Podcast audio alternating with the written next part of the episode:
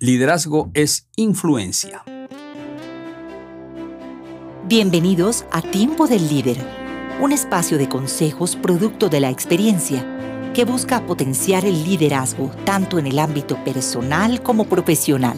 Aquí, más que conceptos y teorías, compartiremos historias, herramientas y experiencias vividas a lo largo de la vida que nos ayudan a desarrollar esas competencias como líderes servidores. Este es Tiempo del Líder, un espacio presentado por la Rectoría y el Instituto de Liderazgo de la Corporación Universitaria Adventista UNAC. Siempre me he hecho la pregunta si soy líder o no. Cuando recuerdo una historia de mis primeros años en el colegio, encuentro una respuesta que me da ánimo. De improviso, el director del colegio me llamó a su oficina y me dijo, Juan, quiero que te hagas cargo de la banda de guerra del colegio para acompañar el desfile de aniversario. Casi la interrumpo para decirle que se había equivocado conmigo, ya que yo no sabía tocar ni siquiera la corneta. Por alguna razón acepté esa responsabilidad inmerecida. Para mi sorpresa, los muchachos y muchachas arribaron puntuales a la primera convocatoria. Serían unos 45 distribuidos por varios instrumentos. Entonces venía lo difícil. ¿Qué pieza íbamos a tocar? Llamé a los dos integrantes que llevaban más años en la banda y les pedí que tocaran en privado para mí algunas piezas de desfile que sabían. De entre ellas escogí una no muy compleja y les dije que se encargaran de enseñar esa pieza a los demás. Así sucedió con cada instrumento. Los distribuí alrededor del campus por una hora para practicar hasta la hora del ensamble. Al inicio, por supuesto, todo era una confusión, pero poco a poco la banda fue tomando forma. El día del desfile, todos aparecimos por la explanada muy vistosos. Los tambores marcaban el paso y al frente de la banda estaba yo con una gran corneta y larga en la mano. Con ella di dos vueltas en el aire, esas vueltas de rigor, e hice el ademán de hacerla sonar. El sonido de la banda rasgó el silencio y se lució la armonía.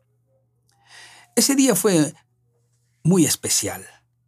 Me felicitaron mucho y yo sonreía solamente y decía para mí mismo, ah, si supieran cómo lo hice. Lo cierto es que a partir de allí fui ganando influencia entre mis compañeros y docentes y creo que ese fue un buen inicio para convertirme en un líder. Otra historia que ilustra la ley de la influencia y el liderazgo tiene que ver con Abraham Lincoln. En 1832, años antes de convertirse en presidente, el joven Lincoln reunió un grupo de hombres para combatir en la guerra de Black Hawk contra el indio Black Hawk o halcón negro. En esos días, la persona que reunía una compañía voluntaria para la milicia, por lo general se convertía en su líder y asumía el rango de comandante. En este caso, Lincoln obtuvo el rango de capitán. Pero Lincoln tenía un problema.